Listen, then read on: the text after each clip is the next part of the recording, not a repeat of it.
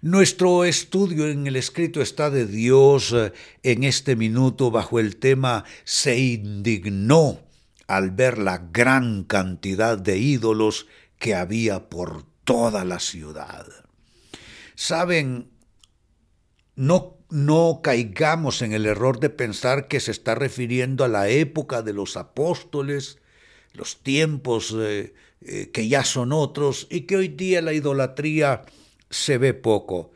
Hay nuevas facetas de idolatría. Hay nuevas manifestaciones de idolatría. Por supuesto, siguen todavía presentes quienes se inclinan ante una imagen hecha de manos. Dios ha dicho que no nos inclinemos ante ninguna imagen de lo que está en el cielo, de todo lo que es lo divino, que tenga que ver con los astros o en lo humano tampoco.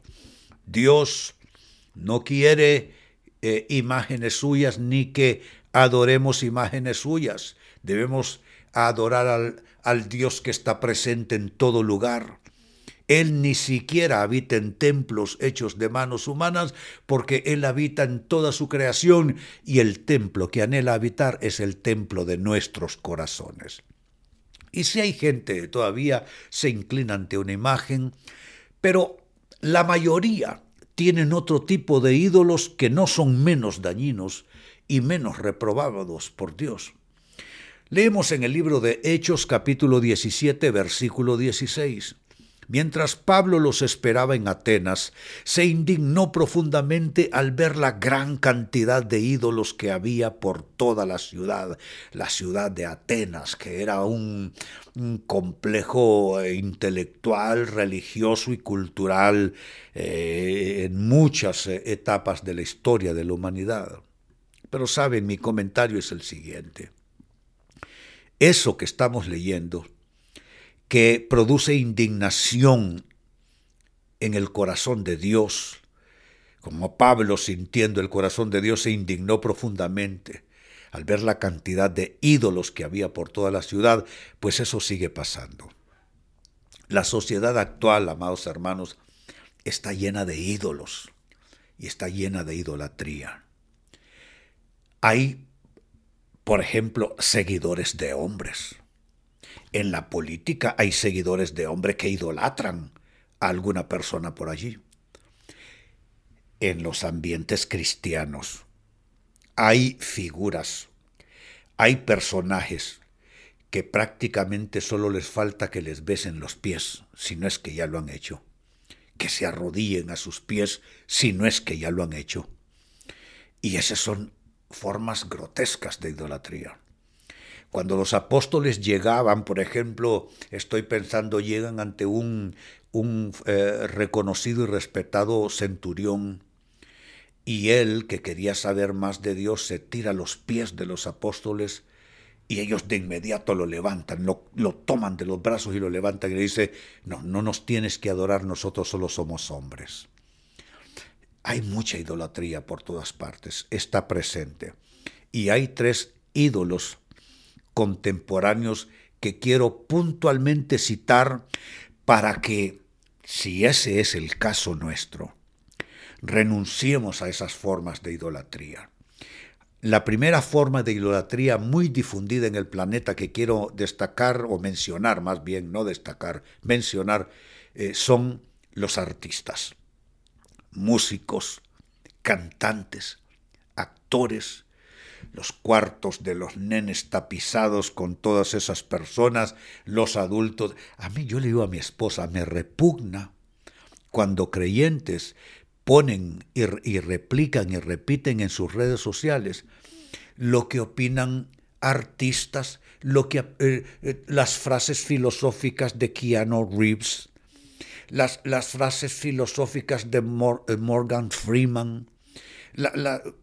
yo digo, Merecen todo nuestro respeto, por supuesto, son artistas, yo he visto películas de ellos, pero que yo voy a repetir como si fuese Biblia las palabras de un artista, sus frases filosóficas que a lo mejor eh, las escribe sin siquiera vivir nada de lo que escribe.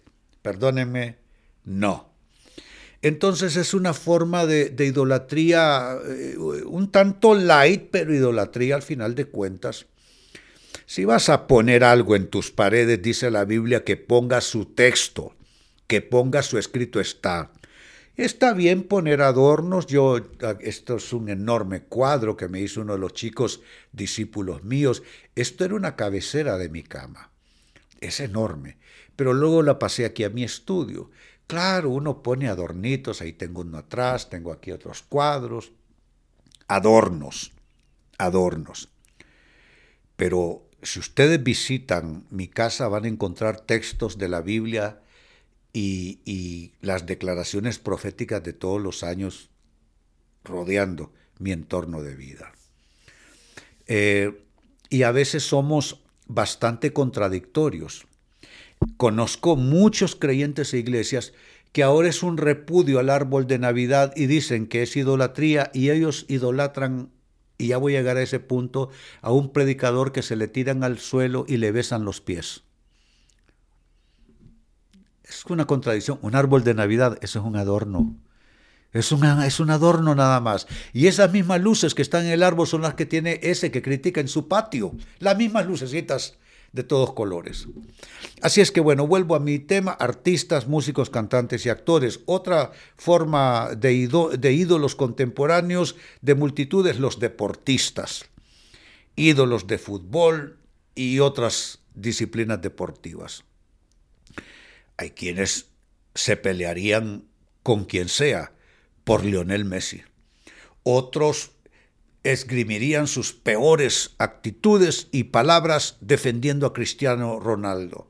Los defensores del Madrid se odian con los del Barça y así.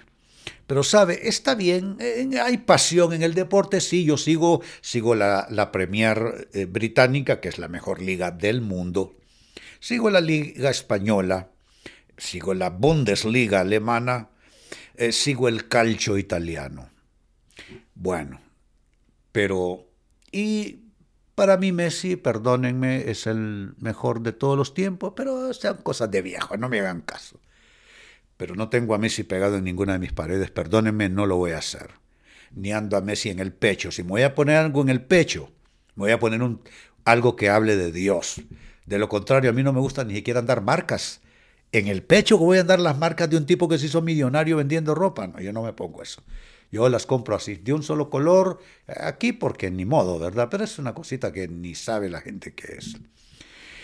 Otra eh, forma o, otro tipo de ídolos contemporáneos, los predicadores, pastores de mega iglesias o íconos de la televisión cristiana, no todos, por supuesto, eh, pero que hay gente que debe ser cuestionada y que esté en un púlpito y que son famosos y que se han hecho millonarios y que cuando uno observa sus vidas a lo interno las evidencias son de alguien que no camina cerca de Dios y las expresiones de sus rostros y los, las temáticas de sus mensajes uno dice no, aquí algo está pasando que no es de Dios. Así es que artistas, deportistas y predicadores. Pero atención, cierro con esto. ¿Son ellos los responsables? No, ellos no son los responsables. Los responsables no son ellos, sino el público que los idolatra, el público que tiene la necesidad de volcarse sobre otras figuras para encontrar en, ellos algo de seguridad, de deleite, de completamiento, de realización. Padre, hoy vengo a orar con esta escritura enfrente nuestro. Mientras Pablo los esperaba en Atenas, se indignó profundamente al ver la gran cantidad de ídolos que había por toda la ciudad. Señor, hoy renunciamos a toda forma de idolatría. Señor, si hay algo que necesitas revelarnos que aún no conocemos, si hay algo que no hemos visto y debemos ver, Señor, abre los ojos de nuestro entendimiento y ayúdanos a renunciar a toda forma de idolatría. Y si tú estás clamando con el mismo deseo en tu corazón, alza tus manos conmigo y pongamos el sello de fe diciendo lo recibo de Dios lo recibo de Dios, lo recibo de Dios en el nombre de Jesús. Amén y amén. Gran tema este, ¿no les parece?